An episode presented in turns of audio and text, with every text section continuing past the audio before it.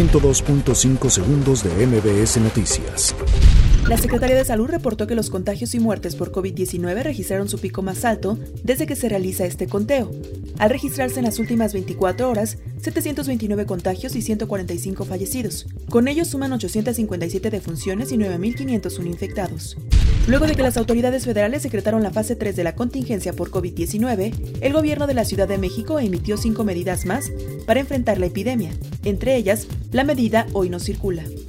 La Secretaría de Gobernación señaló que la aprobación de la ley de amnistía es un paso positivo que debe enmarcarse en la discusión sobre la transformación del sistema de justicia y además aporta el esfuerzo por evitar contagios por COVID-19 al conceder libertades anticipadas y beneficios de preliberación. La secretaria de Gobernación, Olga Sánchez Cordero, hizo un llamado a los gobiernos municipales del país a resguardar la seguridad de su población, ante el anuncio de la fase 3 de la emergencia sanitaria por COVID-19 y con ello evitar que se dispare la curva de defunciones.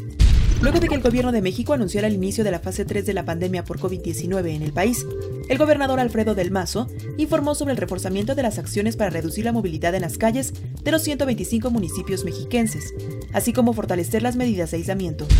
Debido al aislamiento social generado por la pandemia de COVID-19, muchos lugares turísticos se encuentran vacíos, por lo que se han visto diferentes animales o fenómenos poco usuales.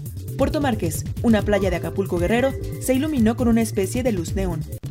La comunidad china en nuestro país, a través de la Asociación de Empresarios Shonghua, donó 15.000 cubrebocas de triple capa para el sistema de salud mexicano a fin de hacer frente a la pandemia de COVID-19, informó la Secretaría de Relaciones Exteriores.